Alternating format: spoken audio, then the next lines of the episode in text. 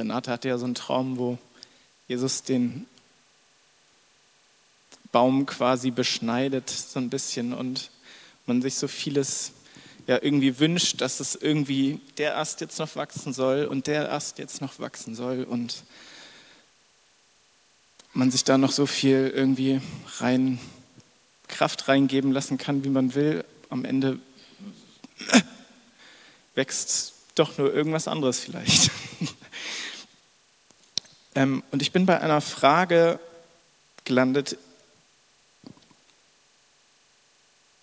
Ich ähm, lese euch das einfach vor.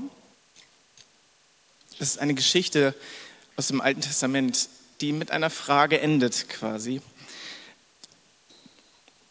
Es handelt von einem Freund, sagt er, und es ist ein Freund, der einen Weinberg bepflanzt.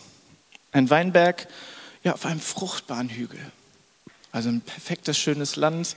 Oh, wir haben gestern noch so Fotos äh, in der Gruppe geteilt wir hatten gestern so eine schöne Weihnachts-, äh, Silvesterfeier und dann gab es dann doch noch so den einen schönen, die eine war in der Schweiz und hat so einen schönen Sonnenuntergang gezeigt. So das war ihr Highlight des Jahres irgendwie, obwohl sie hinterher Rückenprobleme hatte, aber das meint sie, die Rückenprobleme haben sich gelohnt für diesen schönen Ausblick.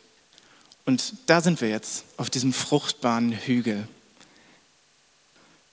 Und er grub ihn um er entfernte die Steine, bepflanzte ihn mit den besten Weinstöcken, die besten Reben. Das Beste, nur das Beste. Und mittendrin baute er einen Wachturm, damit ja, auch der Weinberg beschützt ist. Dann auch noch, ja, die Trauben sind ja dann da irgendwann, also baut man schon eine Kelter, damit man auch die, die Weintrauben dann verwerten kann in einen zum Pressen der Trauben. Und dann dann wartete er. Und wartete. Aber der Weinberg brachte nur schlechte Beeren. Nichts.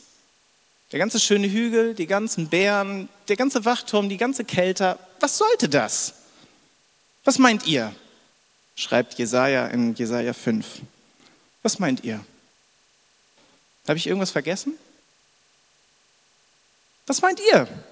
Was hätte ich für meinen Weinberg noch tun sollen? Ja, was? Ich konnte doch erwarten, dass es gute Trauben trägt. Warum hat er nur schlechte Beeren hervorgebracht? Warum? Jesaja gibt im Anschluss nicht wirklich eine Antwort. Er sagt nur: Ja, dieser Weinberg ist eigentlich nichts zu nichts Zauge, ich schmeiße ihn quasi weg. Aber Jesus gibt uns eine Antwort. In, und jetzt komme ich zu dem Bibeltext. Johannes 15, 1 bis 4. Jesus sagt, ich, ich bin der wahre Weinstock. Und mein Vater ist der Wein, Weinbauer. Jede Rebe an mir, die nicht Frucht trägt, schneidet er ab. Eine Rebe aber, die Frucht trägt, schneidet er zurück so reinigt er sie, damit sie noch mehr Frucht hervorbringt. Ihr seid schon rein.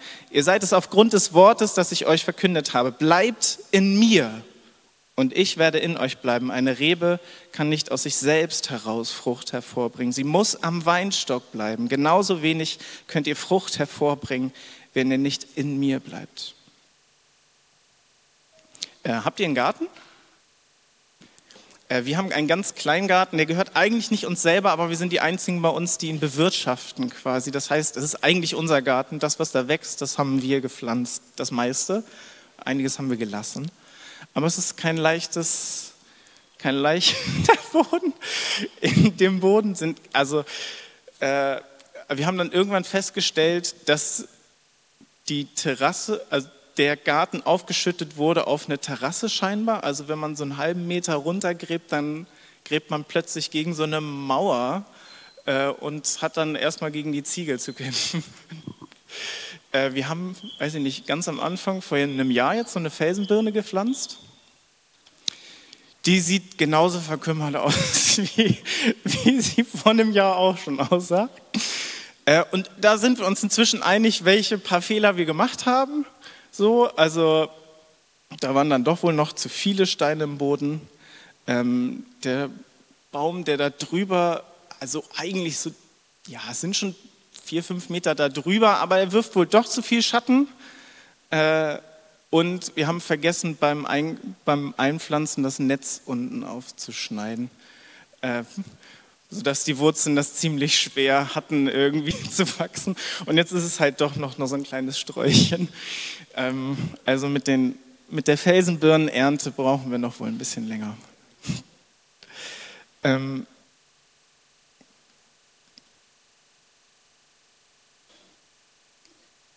Aber zu der Frage, die Jesaja uns vorhin gestellt hat, was hat er wohl falsch gemacht? Was war mit seinem Weinberg? Und auch wenn das vielleicht ein bisschen kryptisch klingt in dem Text, die direkte Antwort, was Jesus hier sagt in Johannes 15, ist eigentlich, ja, das, was nicht an mir wächst, das bringt einfach keine Frucht. Ich bin das, wo du drin verwurzelt sein musst. Ich bin der Weinstock und ihr seid die Reben. Wer in mir bleibt, der bleibt in mir und ich in ihm.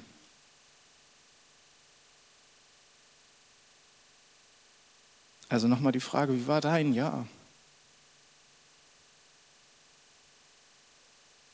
Und jetzt geht es nicht so sehr darum, war es ein gutes Jahr oder ein schlechtes Jahr und am Ende verteilt man eine Schulnote und dann war es das.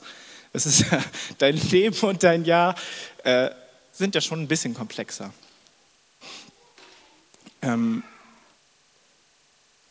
und ich finde auch die Jahreslosung passt dazu ganz gut. Eins steht ja fest: Gott ist ein Gott, der uns sieht. Egal wie dein Jahr war, ob das irgendwie vermurkst war, an bestimmten Stellen unfruchtbar, verdorrte Sachen dabei waren, oder ob du Stellen hattest, wo du wirklich gesehen hast, dass Jesus in dir Frucht bringt und du dich ausstrecken kannst, wo es wächst, einfach wächst, weil Jesus es begießt und es einfach schön wird. Eines steht fest, Gott ist ein Gott, der uns sieht. Und ich finde diesen Kontext von diesem Bibelvers ganz spannend. Gott ist ein Gott, der uns sieht. Das sagt Hagar, die in der Wüste sitzt, die verstoßen wurde von Abraham und Sarah und in so einem verdorrten Land ist. Da ist nichts, nichts fruchtbar. Sie ist am Boden zerstört, ist schwanger, ohne dass sich irgendwer um den Unterhalt kümmern kann. Sie hat ein richtig dreckiges Jahr hinter sich quasi. Wurde quasi ausgenutzt, benutzt. Ja. Und dann begegnet ihr Gott in der Wüste. Und dann sagt sie, Gott, du siehst mich. Du machst, dass mein Leben fruchtbar wird. Und dann gebärt sie Ismael und wird fruchtbar. Und nicht aus eigener Kraft, sondern weil Gott sie sieht, weil Gott bei ihr ist, ihr ein Engel bei dieser, an der Seite steht und sie Gemeinschaft mit Gott haben kann in der Wüste, in diesem verdorrten Land drumherum. Vielleicht hast du auch Aspekte, wo du denkst, das ist, eigentlich habe ich keinen kein Verbesserungsbedarf in meinem Leben. Ich kann es mir nicht vorstellen. Äh, aber manchmal gibt, das, gibt es das, dass man so Bereiche hat, wo man denkt, Jesus schenkt einfach schon extrem viel Frucht. Und dann sagt Jesus in dem Bibeltext, ähm, ja, eine Rebe aber die Frucht trägt, schneidet er zurück. So reinigt er sie, damit sie noch mehr Frucht hervorbringt. Das heißt, es geht hier gar nicht um, ja, hast es, wie viele Sünden hast du jetzt gemacht in deinem Leben oder was, das wird nichts aufgerechnet oder sowas. Es geht darum, an Jesus dran zu bleiben. Es geht nicht um irgendwelche Schulnoten und dann am Ende sitzt Jesus da, ja, dafür hat es leider nicht gereicht, das wird jetzt leider nur eine Traube, nicht drei. Darum geht es nicht. Also es geht, geht nicht um eine messbare Quantität, irgendwas, wo man am Ende sagen kann, ja, Test erfüllt, du kommst gerade so durch. Es geht darum, dass Jesus in dir Wachstum schenken möchte das, was in dir wächst, dass das noch mehr zum Strahlen vorkommt. Er schaut dich an und sagt, das wird ein ganz besonderer Jahrgang. Darum, ich kümmere mich um dich. Und deswegen fängt er manchmal, fängt er an, dich zu beschneiden. Und das tut manchmal weh. Dass manche Sachen wegfallen. Oder ich merke das besonders an mir. Da gibt es ganz viele Bereiche, in die man sich einbringen kann und die super cool sind, äh, die aber am Ende alle Kraft kosten. Und wo man sagen muss, diesen einen Gebetsabend, den kann ich leider nicht mehr machen, das wäre zu viel. Obwohl der Gebetsabend super cool ist. Das gibt, also so. Oder, ja, ihr habt vielleicht für euch eigene Beispiele. Ich habe im letzten Jahr ein Buch gelesen, ich habe es, äh, Tini und ich haben so eine Art, wir verschenken Bücher und kurz bevor wir sie verschenken, müssen wir sie noch schnell lesen, weil wir sie ja dann nur so lange haben. Äh, ähm, und wir haben einer aus unserem Hauskreis ein Buch ähm, von John Mark Comer. Äh, ich, den Titel habe ich gerade vergessen. Ende der Rastlosigkeit hieß das, ne? Ja, habe ich letztes Jahr gelesen. Und ähm, wir haben jetzt gerade noch mal einen Artikel in unserer Zeitschrift gelesen, den das sehr bewegt hat, der auch noch mal zu dem Fazit kam, also dieser John Mark Comer kommt zu dem Fazit, ja, ein Gottesdienst, er ist ein bisschen ausgestiegen aus seiner Gemeinde, hat gemerkt, das, was ich mache, ist alles cool, aber es ist irgendwie nicht an Jesus dran. Obwohl er Pastor war und viermal am Tag predigt, meinte er, am Ende ist es irgendwie eine Art System, wo Leute in die Gemeinde kommen und ja, sich hier wohlfühlen, einen guten Gottesdienst mitnehmen, einfach schöne Gefühle mitnehmen, so konsumieren quasi. Und dann gehen sie in ein Leben zurück, in dem kaum mehr Platz für irgendwas anderes ist, weil es einfach nur viel ist. Und ich glaube, dieses Gefühl, es ist alles viel, kennen wir alle ganz gut. Ob das jetzt hier viel wird durch alle möglichen Kontakte, die man noch pflegen muss, oder ähm, ja, die Nachrichten, die man noch lesen möchte oder die drei Podcasts in der Woche, die man schaffen muss, um auf dem Laufenden zu bleiben oder, oder, oder. Es wird am Ende irgendwann viel einfach. Und ich glaube, dass uns auch das hilft, dass Gott uns da beschneiden möchte, um Frucht zu bringen. Ich habe das jetzt in den Weihnachtsferien noch mal mehr gemerkt. Eine Woche quasi ohne alles, nur Familie, äh, ohne Handy oder sowas. Ich habe jetzt äh, ein paar Einladungen für Silvester oder sowas habe ich jetzt erst im Neujahr gelesen, weil ich heute Morgen das Handy quasi wieder rausgeholt habe. Aber ja, gut. Äh, eine Einladung, die ich mehr verpasst habe. das war auch schön. Ich möchte zum Abschluss ähm, euch ein Lied singen.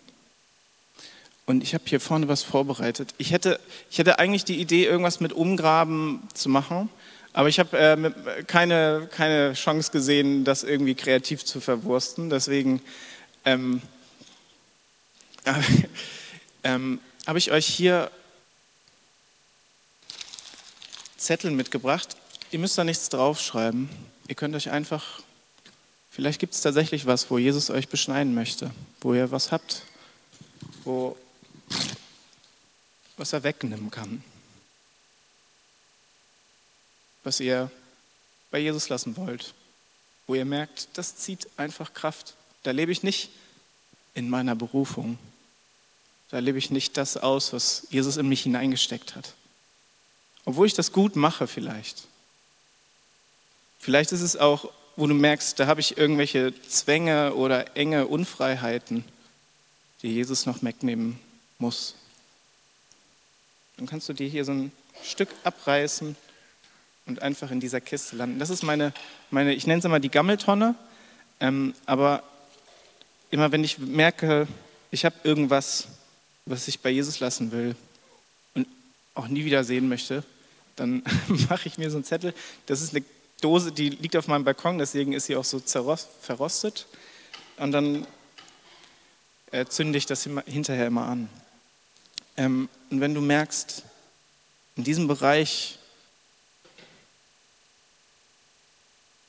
diesem oder jenem Bereich, möchte Gott mich neu entfachen, möchte Gott ein neues Feuer in mir entflammen, dann kannst du dir hier so symbolisch für diesen Bereich, für diesen einen Punkt vielleicht eine Kerze nehmen und dich entflammen lassen.